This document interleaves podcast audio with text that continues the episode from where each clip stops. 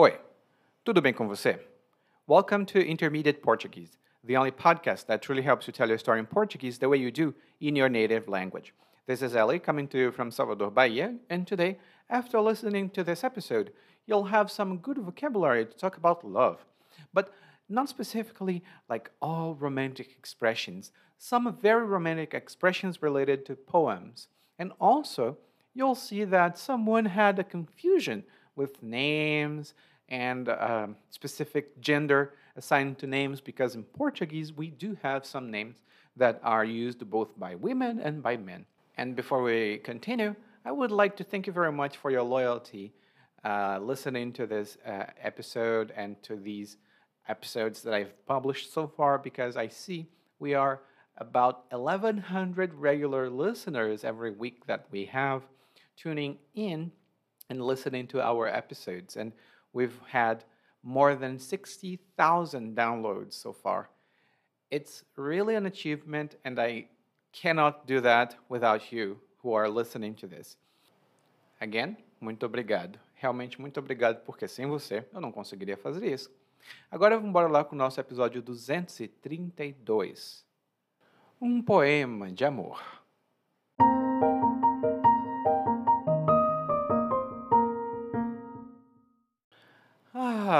A poesia, o romance e o amor são coisas boas, não são?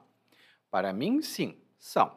E mesmo com os contratempos e os percalços de que vou falar, ainda sou um amante perdidamente apaixonado e sempre vou ser.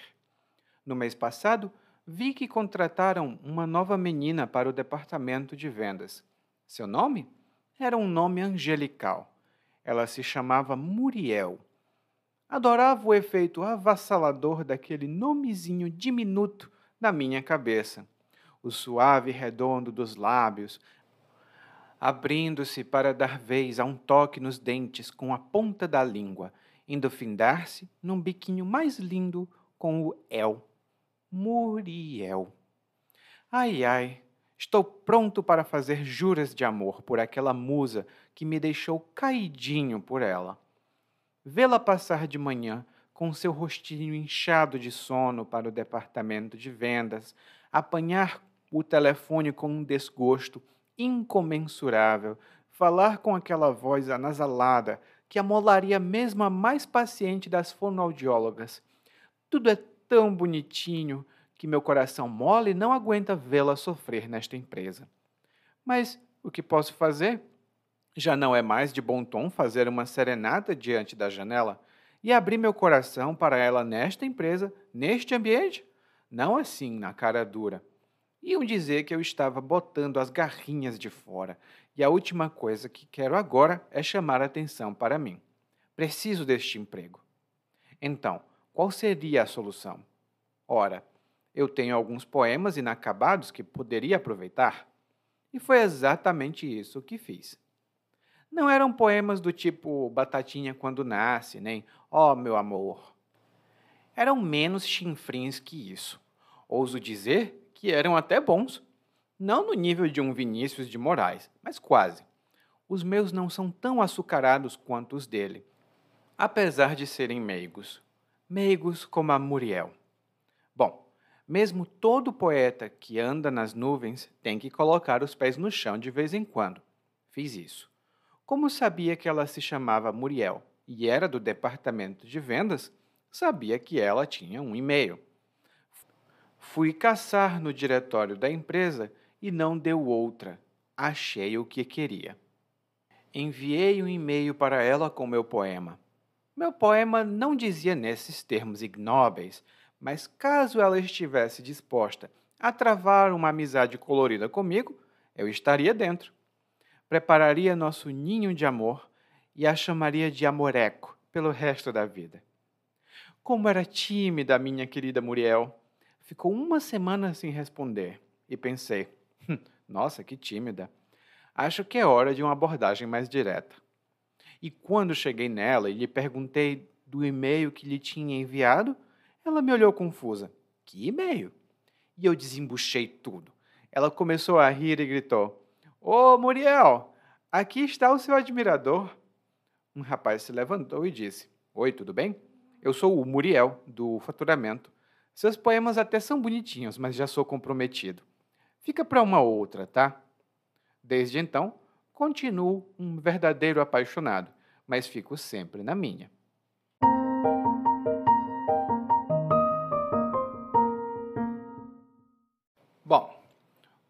Nosso narrador hoje usa algumas palavras um pouco mais ah, chiques, um pouco mais elaboradas. Ele começa falando um pouco sobre a própria personalidade. Primeiro, ele diz que gosta de poesia, de romance, e diz que tudo bem, existem contratempos e percalços, mas ele ainda é uma pessoa perdidamente apaixonada. Mesmo com os percalços e com os contratempos, ele continua sendo perdidamente apaixonado. E aqui nós temos três bons termos. O primeiro deles é o contratempo. E o contratempo é uma situação ou um acontecimento que é sempre surpresa ou que a gente não espera, e esse acontecimento atrapalha, ele impede o progresso de alguma coisa. E um contratempo é sempre negativo. Um exemplo que eu posso dar é: eu estava me preparando para a viagem, mas tive um contratempo com o meu carro e por isso precisei adiar minha viagem em um dia. Eu tive um contratempo com o meu carro, então precisei adiar a viagem. E esse contratempo pode ter sido qualquer coisa. O carro não funcionou, teve algum problema mecânico, alguma coisa que impediu de continuar. E o percalço é diferente de um contratempo. Um percalço pode ser um contratempo, um contratempo pode ser um percalço, mas o percalço pode ser ah, conhecido. Hum? Mas geralmente o percalço é uma dificuldade, um obstáculo no caminho, é uma barreira. E a gente pode dizer, por exemplo, se você quiser ser escritor, vai ter que enfrentar muitos percalços se quiser ser escritor, vai ter que enfrentar muitos percalços. E, na verdade, para qualquer profissão, nós temos sempre muitos percalços, né? Como professor, como médica, é, qualquer profissão sempre tem muitos percalços. E o terceiro ponto que o narrador fala é que ele é sempre perdidamente apaixonado. E quando alguém é perdidamente apaixonado, isso significa que essa pessoa é extremamente apaixonado ou apaixonada. Hum? Então, eu posso dizer que sou perdidamente apaixonado pelos meus filhos. Eu amo os meus filhos de paixão. ou eu sou perdidamente apaixonado pela minha esposa ou pelo meu esposo. Sempre tem alguém que é objeto dessa paixão. No caso do narrador, aparentemente ele é apaixonado ou ele está sempre perdidamente apaixonado pela vida. E aqui você observa que eu disse perdidamente apaixonado com ser ou estar. Lá no guia de aprendizagem eu vou explicar um pouco mais em detalhe por que, que eu fiz essa alternância entre essas duas palavras. Bom, e aí o narrador passa a falar sobre coisas concretas. Ele diz que na semana, aliás, no mês passado, alguém foi contratado. Na verdade, foi uma mulher jovem que foi contratada, e essa mulher jovem é chamada pelo narrador de menina. Ou seja, o narrador vê ela como muito mais jovem do que ele, mas não necessariamente muito mais jovem. Hein? É só que a gente usa menina para falar de mulheres jovens também. Bom, e o nome dela era um nome angelical, ou seja, era um nome de anjo, era um nome é, lindo, inocente, muito bonito. E quando a gente descreve uma pessoa como angelical, isso significa que essa pessoa tem características extremamente bonitas ou inocentes, ou bonitas e inocentes, que são características normalmente de anjos. Hum? Então, eu posso dizer que a mulher tem uma beleza angelical, ou seja, ela é tão bonita quanto um anjo. Mas no caso aqui era o nome da mulher. E a mulher se chamava Muriel. Se você escutou o nosso monólogo, já sabe qual é o, o problema que aconteceu. E Muriel é um nome que pode ser usado tanto para mulheres quanto para homens. E, de fato, quando eu era criança, um dos meus amigos se chamava Muriel.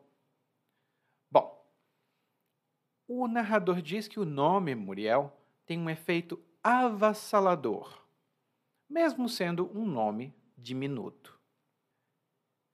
O nome tem um efeito avassalador no narrador, mesmo sendo um nome diminuto. Quando nós descrevemos algo como avassalador, isso significa que é algo que tem um impacto muito forte, um impacto poderoso. Hum?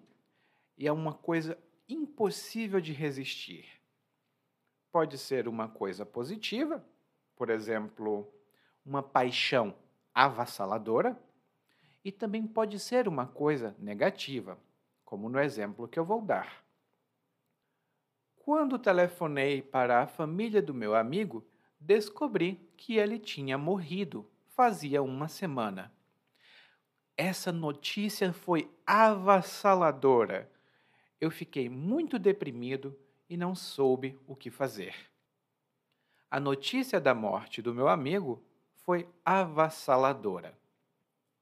Então, pode ser uma coisa positiva ou negativa.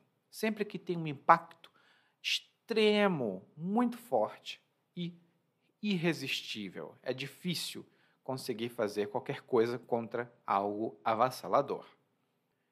E a contraposição Ui, que chique! Na verdade, a comparação aqui, ou a contradição, é que é um nome diminuto, mas que tem um efeito avassalador. E quando o narrador diz que o nome da Muriel é um nome diminuto, é um nome pequeno. Hum? Mas diminuto pode ser qualquer coisa muito pequena mesmo. Eu posso falar, por exemplo, uma flor diminuta, que é uma flor muito pequena. Ou um bolo diminuto, que é um bolo que eu acho que é pequeno demais, talvez devesse ser um pouco maior. E aqui o narrador faz uma de Amber Amber, do filme ou do livro Lolita, e começa a descrever a pronúncia do nome dela. Ele diz que os lábios se arredondam e fala Muriel. Bom, eu não sei se é para tanto, porque realmente o nome é bem comum, mas o narrador, ou melhor, o efeito do nome no narrador é avassalador. Então dá para entender por que, que ele dá uma de Amber Amber aqui. Ou Humbert Humbert.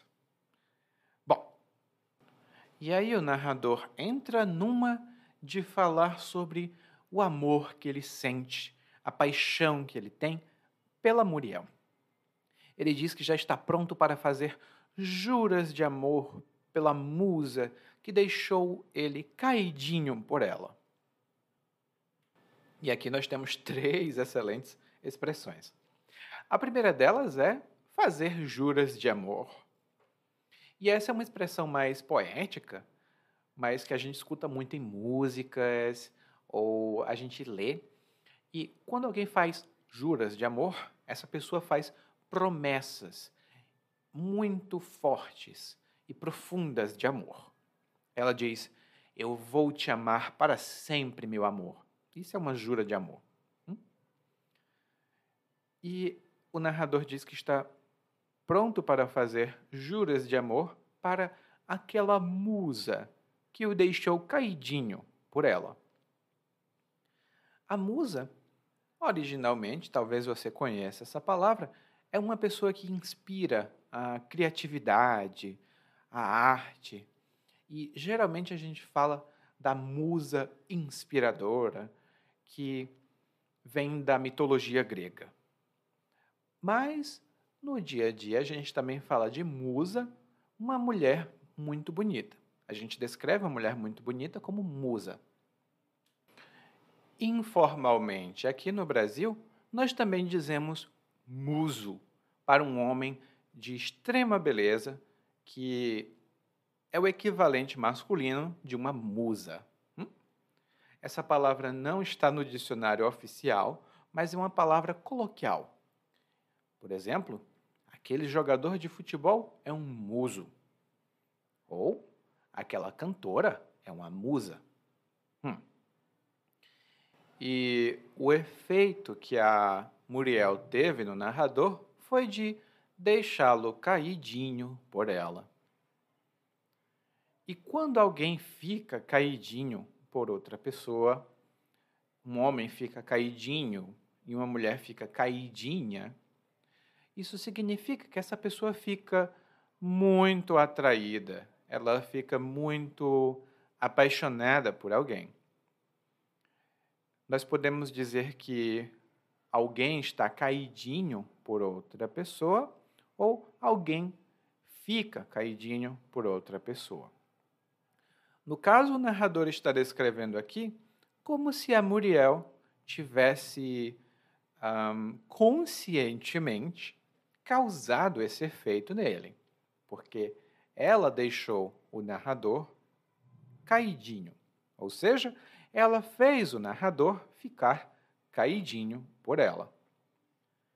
E aí o narrador começa a descrever um pouco a Muriel em determinadas situações que não são exatamente positivas, tá? Ele fala primeiro aqui que ele vê a Muriel passar de manhã com o rosto inchado de sono. Ele vê a Muriel passar de manhã com o rosto inchado de sono. E ele acha isso bonito. E quando algo está inchado, isso significa que o volume dessa coisa está aumentado, geralmente por causa de algum tipo de inflamação ou coisa do tipo. Mas é comum para as pessoas que acabam de se acordar estarem com o rosto inchado. E a gente diz que essa pessoa está com o rosto inchado de sono. Bom, mas um outro exemplo que eu posso dar é de o meu filho queria que eu comprasse um videogame. Eu disse para ele que não tinha dinheiro para comprar um videogame agora.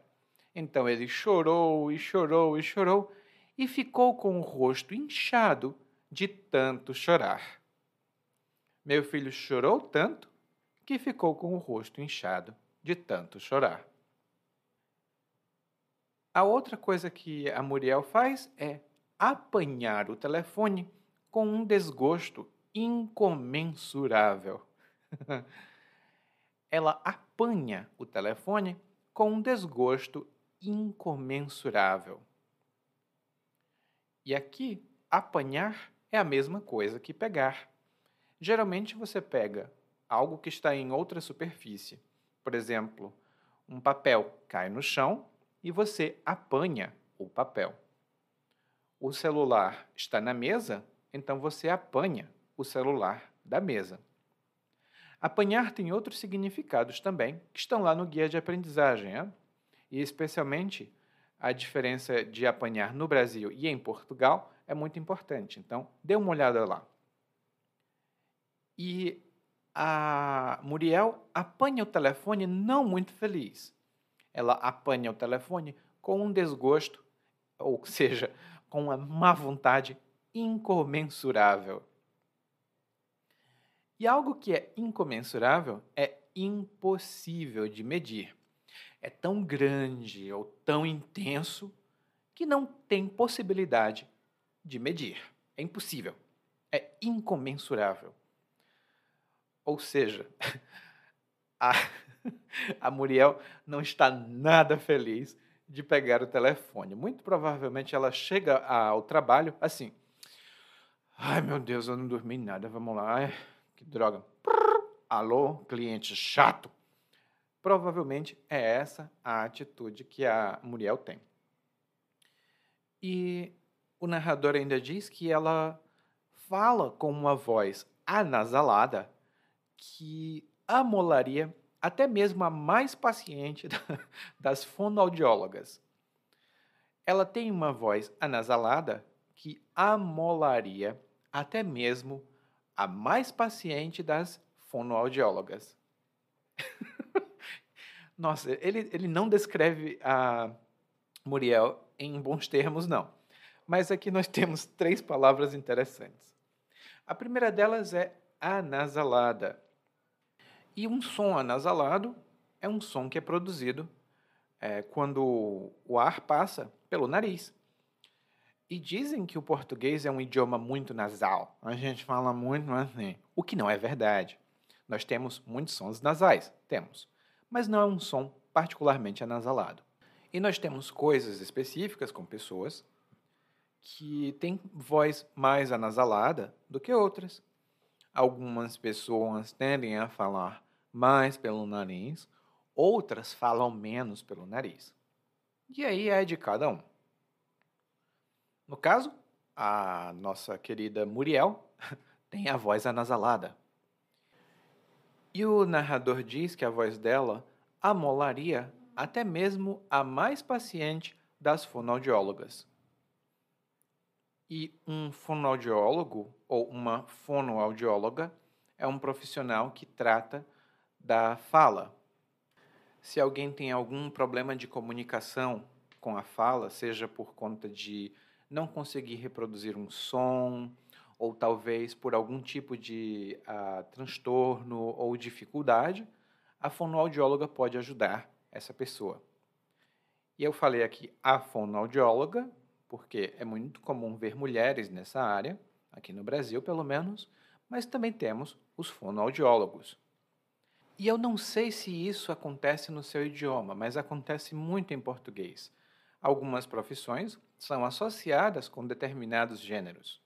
No caso, enfermeiro é muito ah, comum de ver um enfermeiro trabalhando, mas muitas pessoas dizem: Ah, eu preciso de uma enfermeira, porque essa é uma profissão tradicionalmente um passado exercida pelas mulheres. Claro que não tem nenhuma a regra ou lei dizendo mulheres têm que ser enfermeiras. Mas, por conta do uso do idioma, muitas pessoas acabam atribuindo um gênero a uma profissão. Bom, e agora, depois desse papo sobre o uso de palavras, a fonoaudióloga ou o fonoaudiólogo precisa ter paciência para lidar com os pacientes. Mas, de acordo com o narrador, a Muriel amolaria até mesmo um fonoaudiólogo muito paciente. E amolar tem outros significados que estão lá no guia de aprendizagem, mas aqui significa causar irritação ou causar desconforto a alguém, geralmente porque perturba ou incomoda. E aqui eu vou dar dois exemplos para você.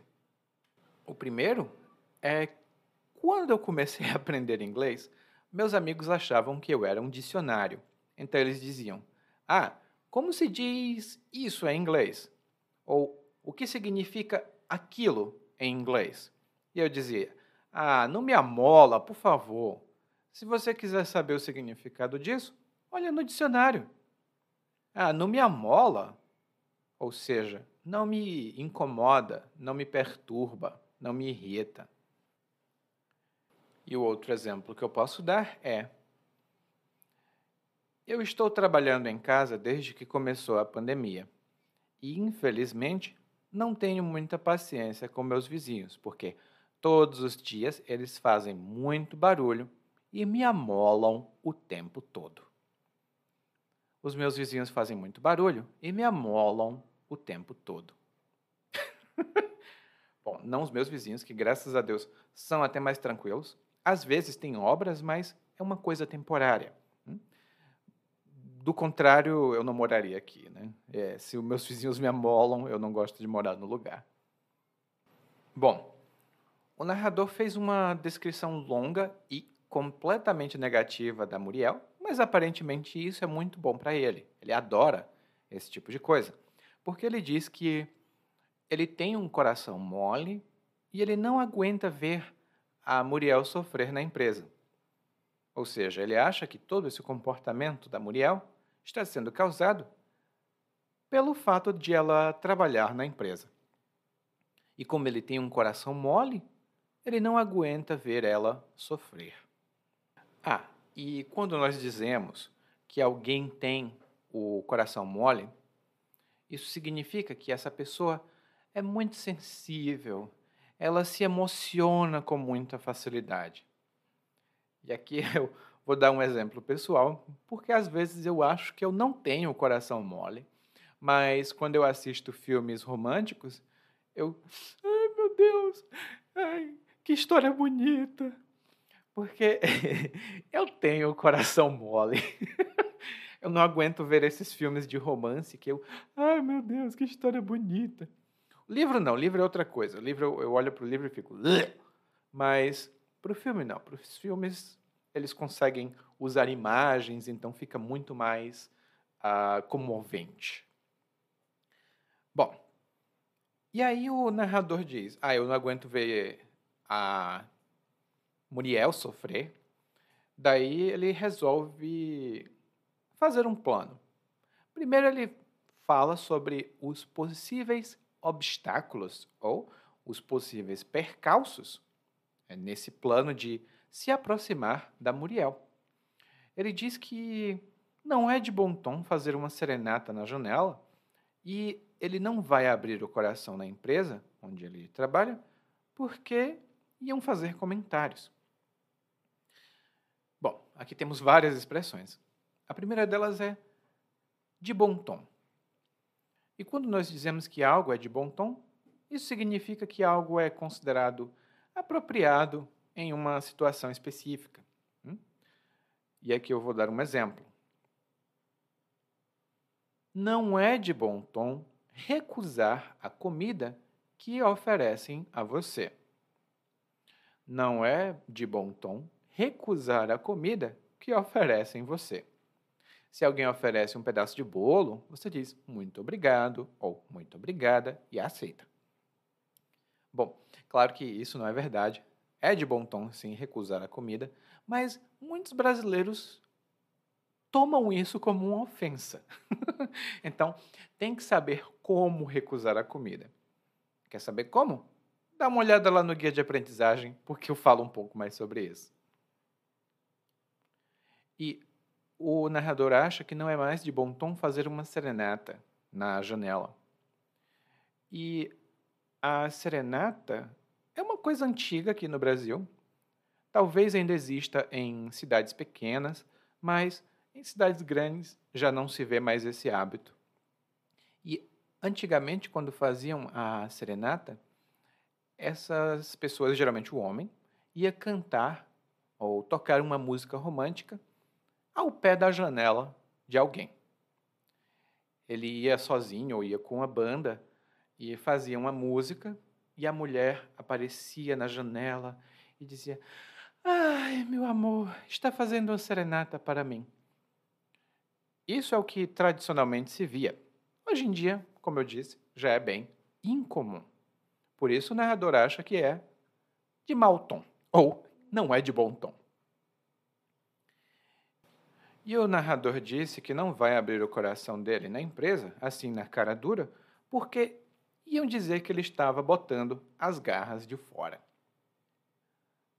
Abrir o coração é uma expressão informal que significa falar com sinceridade sobre os seus sentimentos.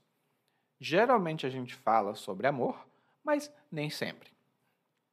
E um exemplo que eu posso dar é: depois de ficar admirando a mulher de longe, ele resolveu abrir seu coração e dizer que estava apaixonado por ela.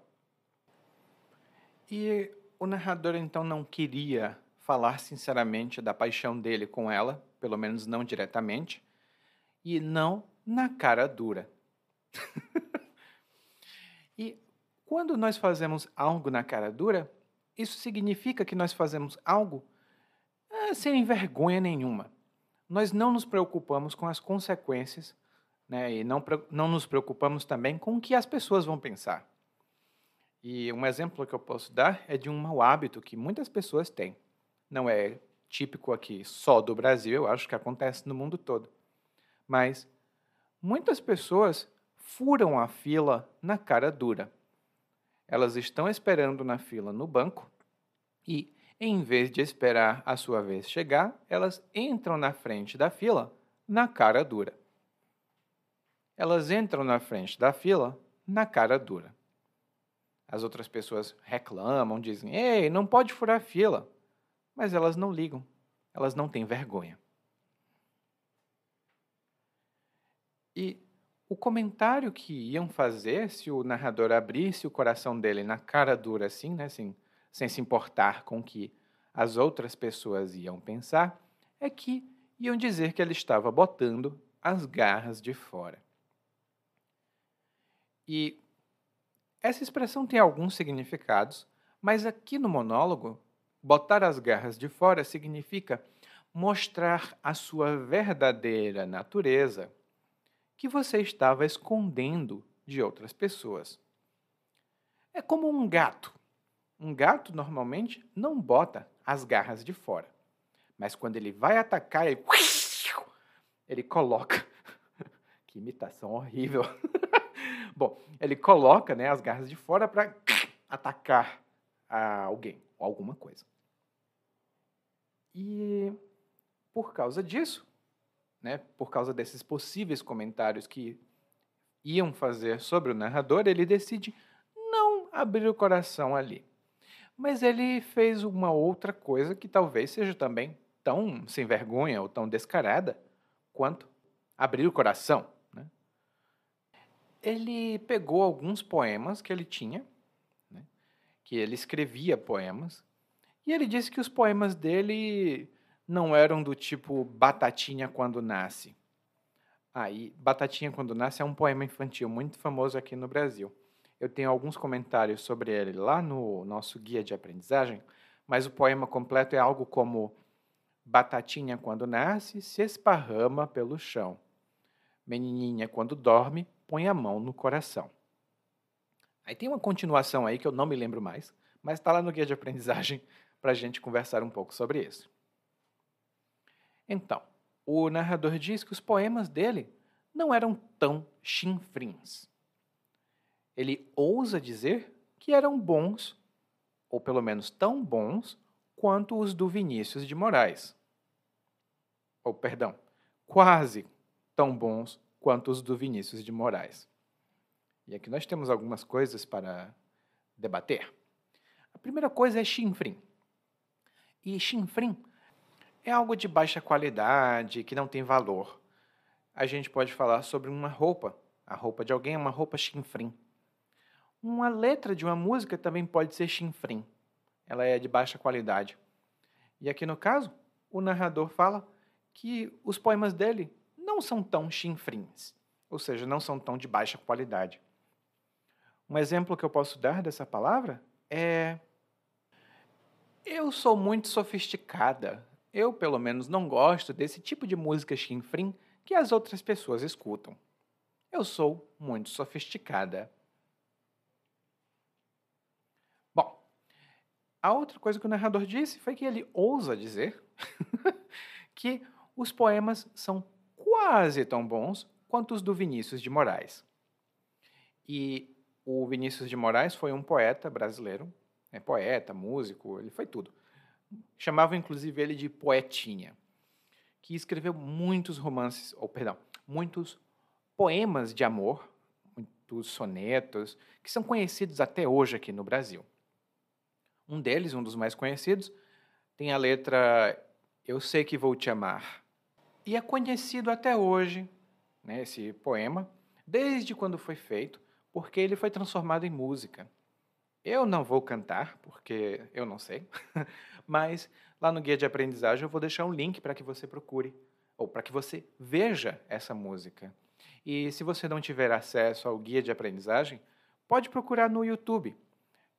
Coloque lá Eu Sei Que Vou Te Amar, e é o primeiro resultado. A música que vai sair é a música do Vinícius de Moraes.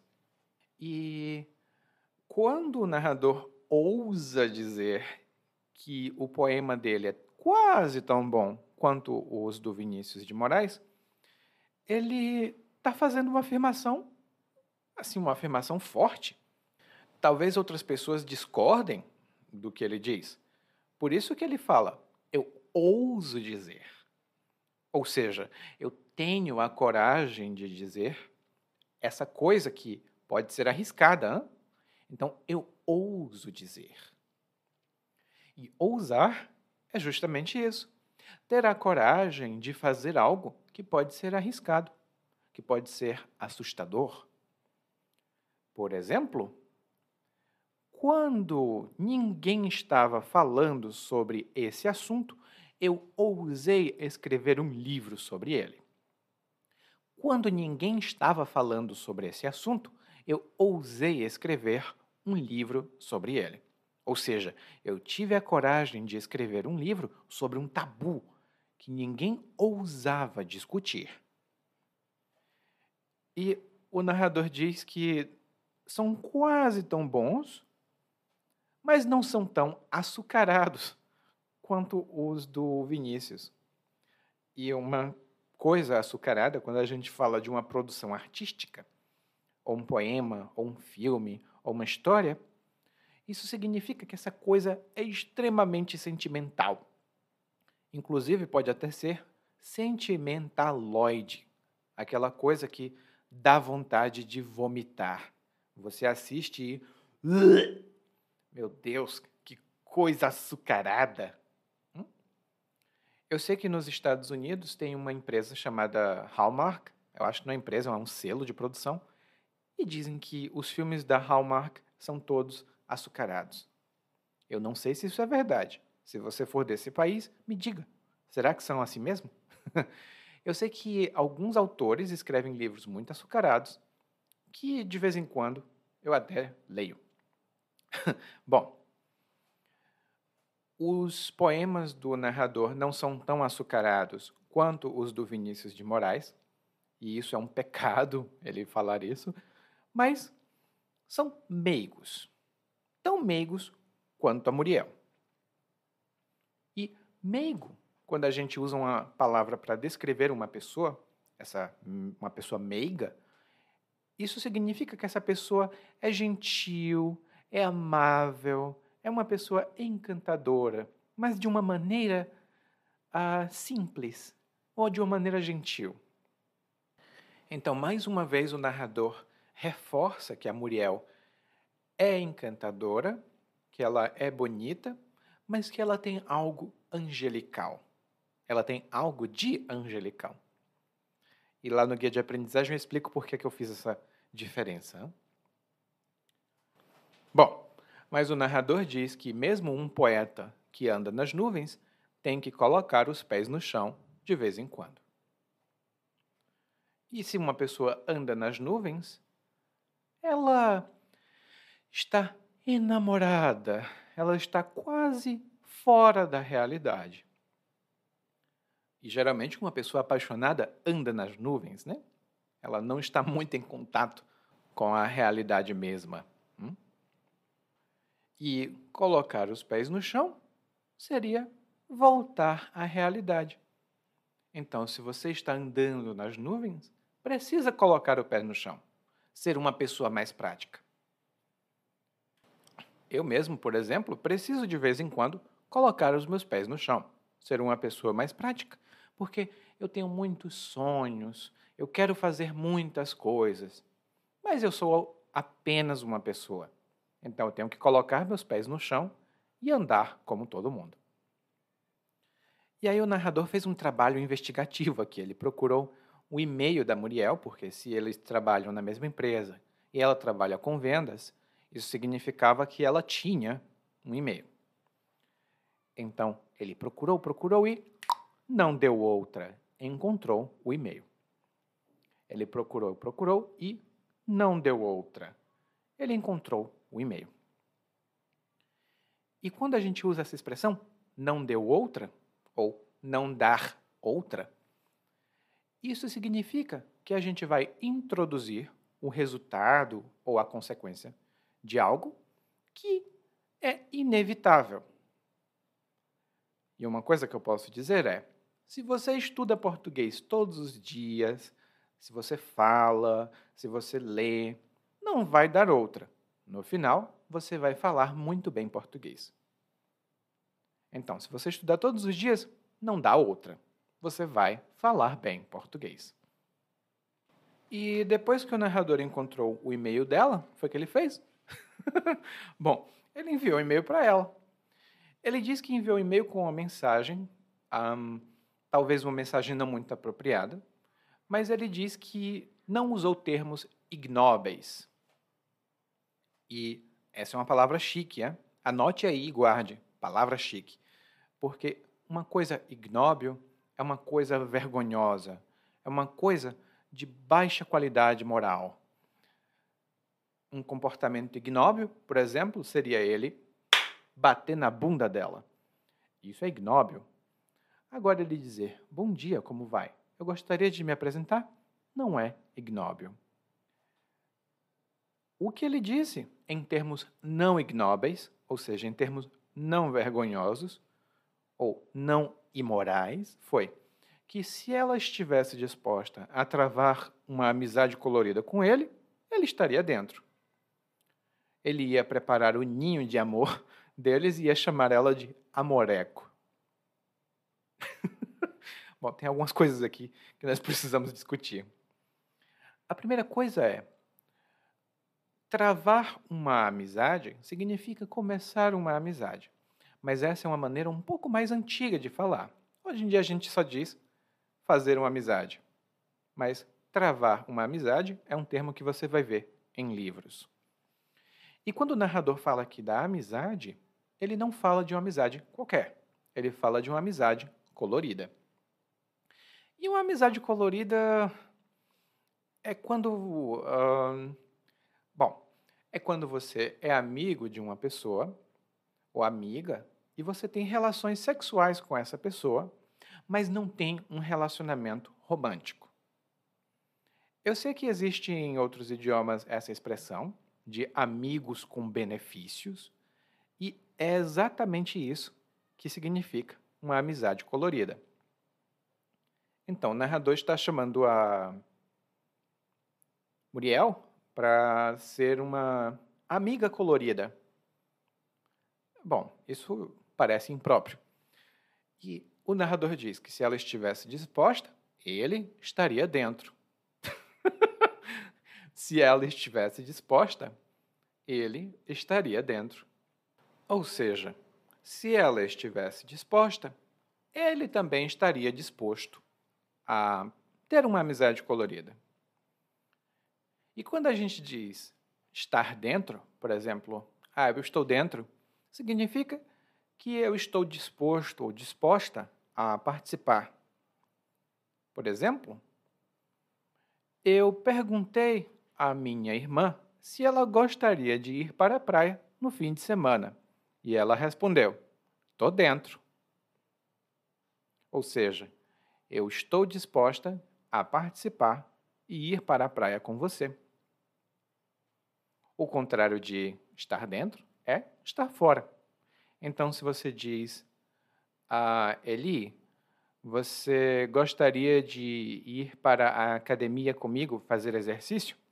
Eu vou dizer, hum, eu tô fora ou seja, eu não quero participar. E o narrador utilizou dois termos aqui que são bem engraçados na situação, mas que são inapropriados com uma pessoa que você não conhece. O primeiro deles é o ninho de amor. E o ninho de amor é um outro termo para o lugar onde as pessoas se encontram para expressar o seu amor. Em geral, também em termos sexuais. Então, uh, o quarto de um casal pode ser o ninho de amor desse casal. E o narrador disse que ia chamar a Muriel de Amoreco.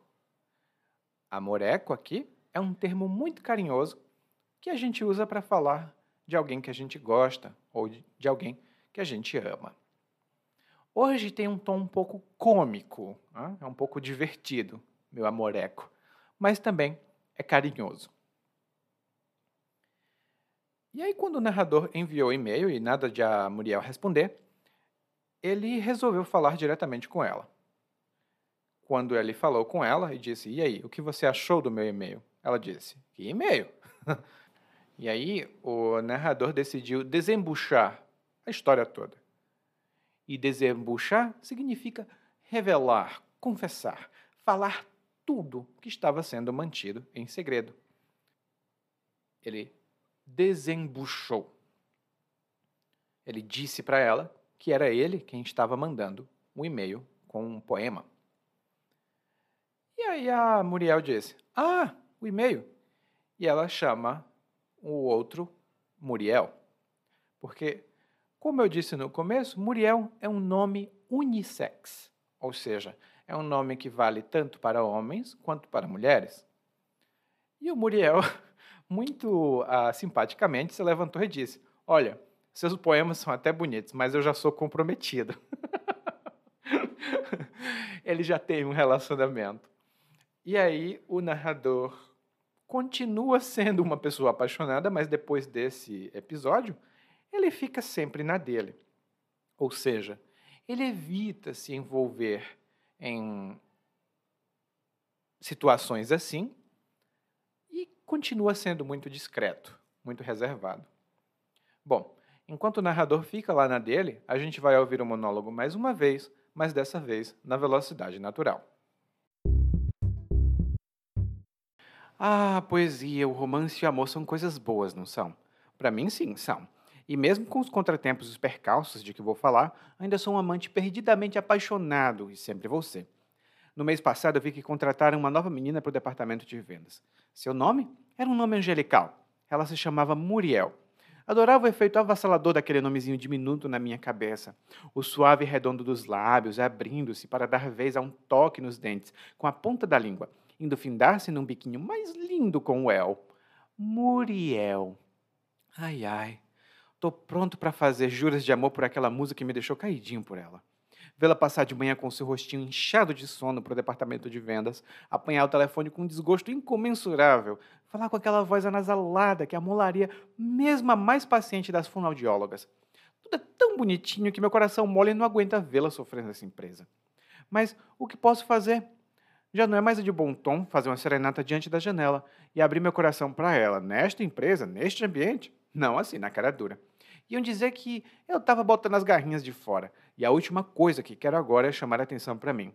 Preciso deste emprego. Então, qual seria a solução? Ora, eu tenho alguns poemas inacabados que poderia aproveitar. E foi exatamente isso que fiz.